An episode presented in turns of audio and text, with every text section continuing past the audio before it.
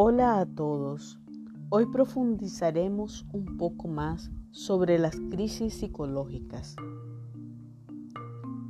Probablemente resulta sencillo escuchar que alguien tiene una crisis psicológica, pero resulta un poco complicado saber cuándo estamos viviendo una crisis psicológica. Nos referiremos en este episodio precisamente a aquellos factores, elementos que nos pueden indicar que estamos en medio de una crisis. Uno de los elementos que nos debe llamar la atención es los cambios bruscos en nuestro estado de ánimo, sobre todo si nos volvemos irritables ante cualquier situación, cualquier comentario, cualquier circunstancia, nos irritamos, nos enojamos sin un motivo aparente. Podría ser también que de repente sintamos una tristeza excesiva o ganas de llorar o simplemente nos sintamos agotados, agobiados, cansados. Podría ser que sintamos un gran aburrimiento para realizar las cosas que cotidianamente venimos realizando y que forman parte de nuestra rutina, pero que en este momento no tienen ningún sentido. Podría ser también que nos sintamos muy solos aunque estemos acompañados. Todos estos elementos hay que darles la importancia requerida porque podría indicarnos que estamos en presencia de una crisis.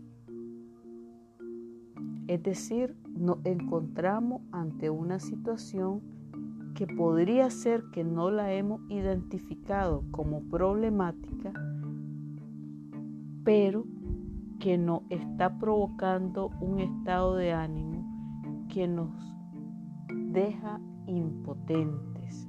Es decir, no sabemos qué hacer ante esa crisis, ante esa situación. No comprendemos bien qué sucede y al no comprenderlo no sabemos cómo actuar. Si hablar o callar, si reír o llorar, si salir o quedarnos en casa. Recordemos que la crisis es una situación transitoria ante la cual carecemos de los recursos psicológicos personales para poder enfrentarla. Es decir, lo que comúnmente hacíamos para resolver la crisis no nos funciona en este momento.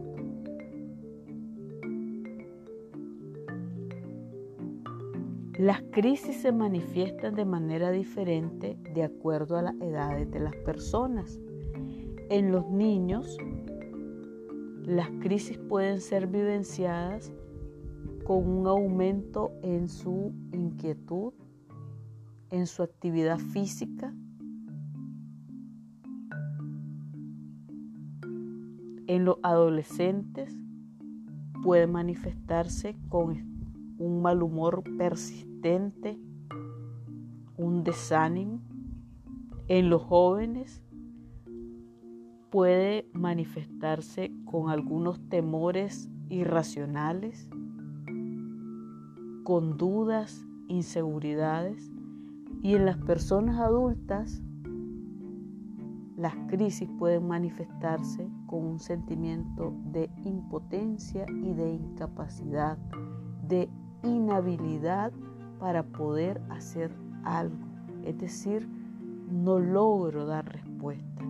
Y en el caso de los adultos se complica si son jefes de familia, porque entonces resulta que se sienten de manos atadas y no saben cómo responder a las responsabilidades que le corresponden como jefe o jefa de familia ante la circunstancia que está viviendo. Las crisis no deben ser entendidas única y exclusivamente como situaciones problemáticas. Una crisis puede ayudarnos a crecer como individuos, como familia, como comunidad, desarrollando nuevos recursos personales, familiares y comunitarios. Pero para que una crisis sea una oportunidad de crecimiento, lo primero es aceptar que vivimos una crisis. Es lo primero. Yo no puedo intervenir, no puedo resolver algo si no reconozco que tengo un problema, que tengo una dificultad. Entonces, lo primero para avanzar en una situación de crisis es reconocer que estamos en presencia de una situación que nos ha sobrepasado, que no cuento con el recurso personal para responder a ella, que no puedo explicarla, que tengo sentimientos que antes no tenía y no logro explicarlo. Ahora quiero aquí hacer un paréntesis para que seamos cuidadosos. Nos estamos refiriendo a, un, a una situación transitoria. No me estoy refiriendo al inicio de una enfermedad mental. Cuidado, son dos cosas diferentes.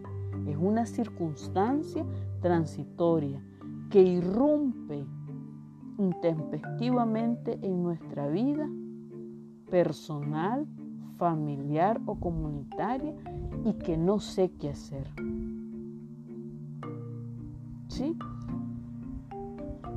No tengo los recursos, no me imagino. trato de utilizar las cosas, las herramientas, las explicaciones, las justificaciones que he utilizado antes, pero no me funcionan y me generan un sentimiento de impotencia. Recuerden, las crisis pueden ser una oportunidad para crecer o un obstáculo para, para ella. Las crisis pueden permitirme desarrollar nuevos recursos psicológicos o propiciar el desarrollo de un trastorno psicológico, es decir, alterar mi bienestar psicológico, mi salud mental. Continuaremos abordando y profundizando sobre las crisis y mañana hablaremos sobre las formas de afrontar una crisis psicológica de, de manera personal.